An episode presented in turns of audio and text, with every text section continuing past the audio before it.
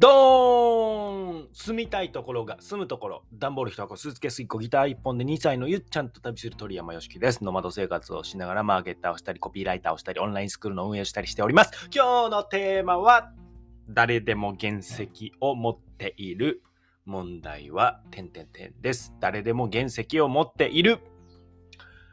先日コンサルティングさせていただいた方があの泣いていました。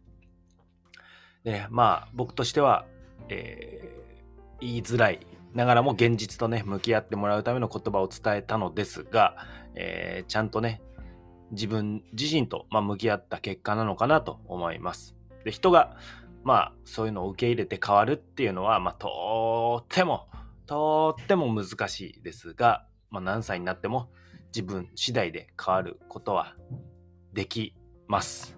うん、それは間違いないと思っております。今日の放送はどうやったら結果が出るのか思い悩んでいる迷っている方の参考になると嬉しいです。僕もね結果が出るものとそうでないものがあるので、え自分に向けて整理するつもりでも話します。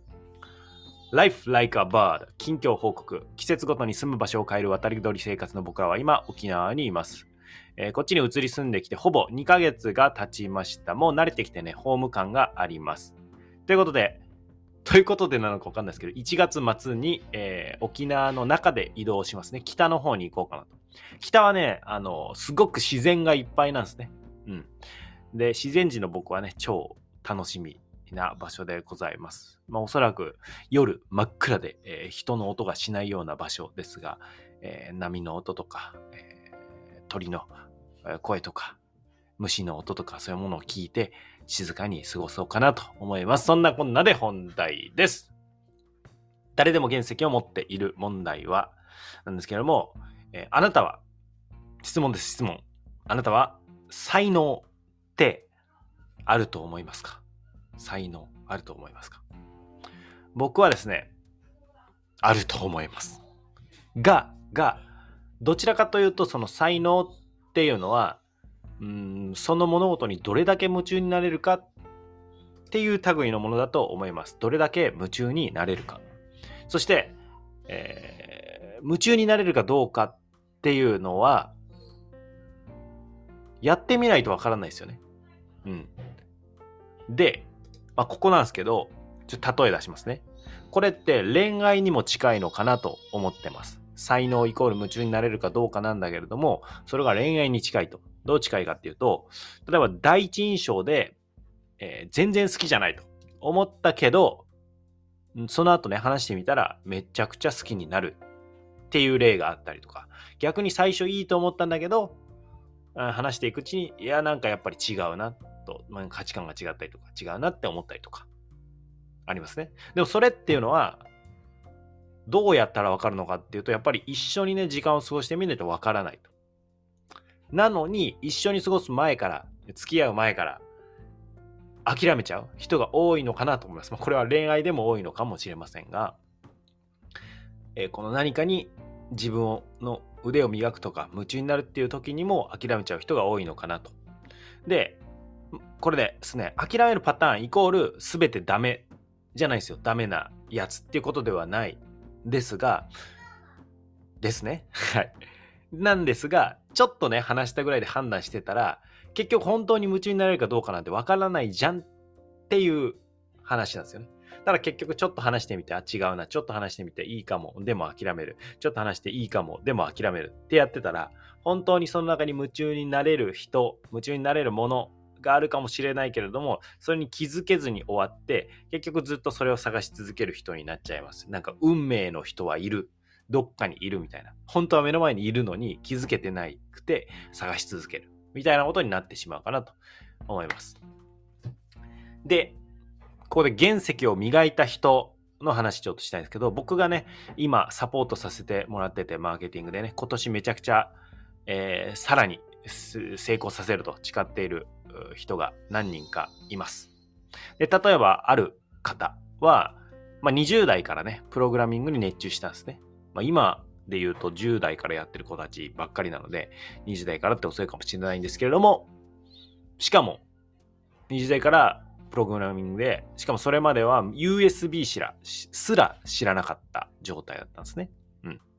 まあ、正確にはプログラミングっていうのはだけじゃなくて IT っていう全体を学ぶんですけど、でその結果、まあ、彼はですね、GAFA の一つ、Google、Amazon、Facebook、Apple の中の一つで働き、で、IT スクールの経営者になっていると。今年は、えー、きっと年商1億超えるレベルまでいけるんじゃなかろうかと思っておりますが、まず、頑張ります。頑張ってサポートします。で、その人に関してはですね、そのじゃあ、えー、じゃあそこまでになったけれども、それ、プログラミングとか好きだったんですか？って聞いたんですよ。その時に勉強し始めた時そしたら、いや、好きかわからない。別に好きだったわけじゃないって言ってたんですね。好きだったわけじゃない。え、すごいなと。でも、とにかく気合で勉強したって言ってたんですね。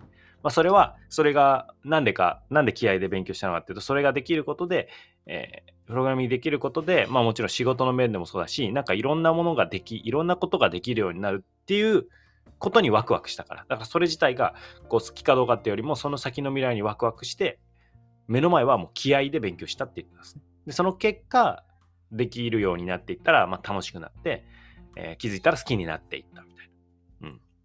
まあちょっと恋愛にも例えられると思うんですけどね。いいこうずっと向き合っていったら、なんかどんどん好きないいところを見つけていって好きになっていったみたいなね。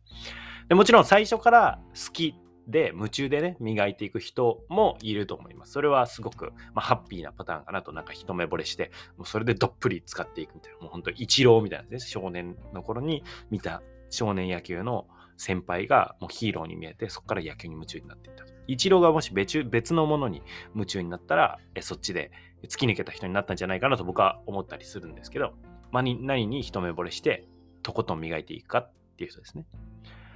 だから最初から好きで磨いていくっていう人もいますが、一方でね、えー、こうそういう最初好きかどうかわかんない。いや、むしろ別に好きじゃないっていう状態から、夢中でやることで好きになって楽しくなっていくっていうパターンもあると。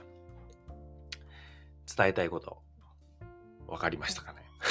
まあ、つまり、誰でも原石を持っているということです。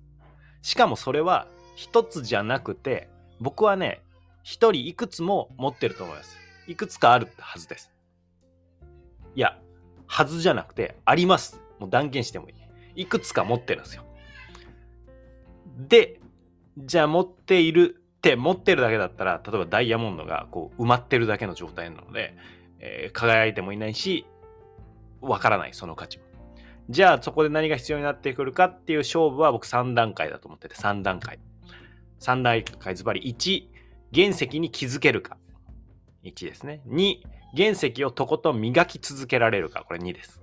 で3、その価値を正しく伝え、他者に認めさせられるか。まあ、この3つかなと思ってます。まあ、その仕事にしてね、えー、独立していくという時ですね。で、原石に気づけるかっていう1の段階は、まあ僕は今日コーチング領域かなと思ってます。まあ自分でね、セルフコーチングっていうのか、人にコーチングしてもらうのか、1の原石に気づけるかがコーチング領域。で、2は原石とことん磨き続けられるかっていうのはどういう領域かっていうと、自己啓発とか、まあ、自己管理領域かなと。まあ自分をこう奮い立たせ、奮い立たせなくてもやれる状態にしましょうっていうのは僕の えー、方針なんですけど、自己管理の領域かなと思います。行動をシステム化していく。で、3つ目がその価値を正しく伝え、え他者に認めさせられるかっていうのが、まあ、マーケティング領域として、まあ、僕がメインで仕事にしている領域ですね。で、まあ僕の仕事として、まあ人とね、えー、12年間教師だったので人と向き合うっていうところで1のコーチング領域、原石を築ける、見つけるっていう作業と、まああとそれを正し、その価値を正しく伝えて他者に認めてもらう、まあ高い価値を感じてお金払ってもらうっていうマーケティング領域っていうのを受けることができるますが、が、が、が、えー、2はね、つまり、とことん磨き続ける自己啓発とか自己管理領域っていうのは、まあ、刺激をね、与えることはできたり、まあ、こう、頑張りましょうっていうことだったりとか、えー、頑張りましょうって直接言うんじゃないですよ。頑張ろうって思えるような、に、こう、コミュニケーションを取るか、あとは自己管理のコツとかを伝えるくらいで、最後はね、やっぱ本当に本人次第なんですよ。まあ、どれも本人次第と言えるかもしれないですけど、特に原石を磨き続けるかどうかはもう本人次第なんですね。まあ僕も僕次第だし、うん、あなたもあなた次第、それぞれ次第ですね。だからまあ僕は僕の原石を磨き続けるべきだし、あなたはあなたの原石を磨き続けてもらえたらなと思って今日のこんな話をしました。はい。しっかりね、輝かせるところまで磨き抜きましょう。本当にね、もう磨き、もう十分と言えるところはないと思います。一生死ぬまでおじいちゃんになって僕はもう死ぬ直前まで自分を磨き続けたいなと思っておりますので、一緒に成長していけたらなと思います。最後に、Today's English Words ということで、海星高校含め12年間英語教師だった僕から英語の言葉を紹介します。日本の未来は人口減少、市場縮小ですが、分かりきった未来には対処できます。今後はね、海外に売るか、海外に直接出ていく必要があるので、そのためにコツコツ英語に触れてみてください。英語を英語のまま理解するようお伝えします。といってもちょっと時間がないので手短になるかなと思いますが、今日の言葉は Nothing is predestined. The obstacles of your past can become the gateways that lead to new beginnings. です。ちょっと長いですけど、えスクリプトライターのラルフ・ブラム氏の言葉です。ラルフ・ブラム氏ですね。スクリプトライターってことは、まあ、脚本家ってことですかね。うん、これ、えー、っと、ちょっとね、Nothing is predestined. predestined？発音合ってるかな？predestined. じゃあ、まず、まあ、こう音だけで聞くと難しいけど、nothing is 何もない。何が何もないのかっていうと、nothing is predestined ってスペル見ると気づけるんですけど、pre っていうプレ、プレテストみたいなプレ、事前にっていうののプレと、destined って destiny ですね。 destiny って運命なんですけど、えー運命づけるっていうのが動詞になって、 destiny が destine ってなってるんですけど、まあ、predestined。まあ、だから事前に運命づけられてるものなんか何もないよってことですね。Nothing is predestined。で、the obstacles。obstacles はまあ障害ですね。the obstacles of your past。障害。何の障害 ?of your past。あなたの過去、過去の障害が can become。なれるよって言ってます。can っていうのは可能性を秘めてるってことです。can become。何になれるんだろうって読んでると、the gateways。gateway。まあ、ゲートって日本でもわかりますね。way は道なので、まあ、通り道みたいなことですね。become the gateway。ゲートウェイになれるんだ。え？終わっちゃったらわかんないよね。何のゲートウェイだろう英語はこう後ろから足して足して足して説明していくんですね。gateways。何のゲートウェイ？それの説明始めますよってのが that。that lead to new beginnings。リードはリーダーのリード。リードですね。リード。導く。どこに導くの ?lead to。to は矢印。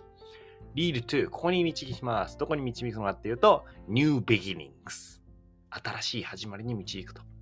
過去の障害が、えー新しい始まりに導くゲートウェイになるよと、えー通り道になるよということですね。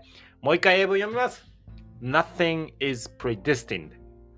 The obstacles of your past can become the gateways that lead to new beginnings.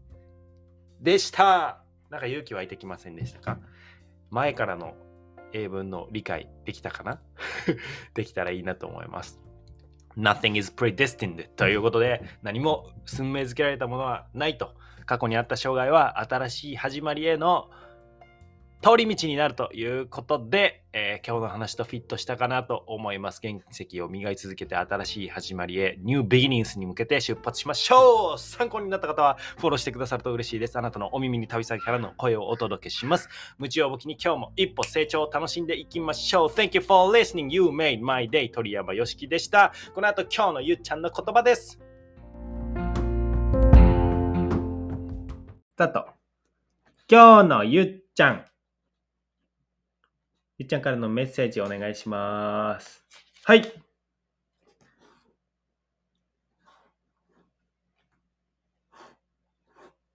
うんどう？元気？今日。うんおはよううん。これ何？